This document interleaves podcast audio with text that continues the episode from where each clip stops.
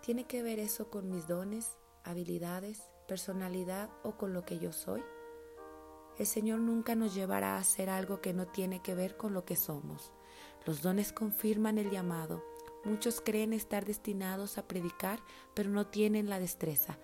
Dios da a cada uno conforme con su designio,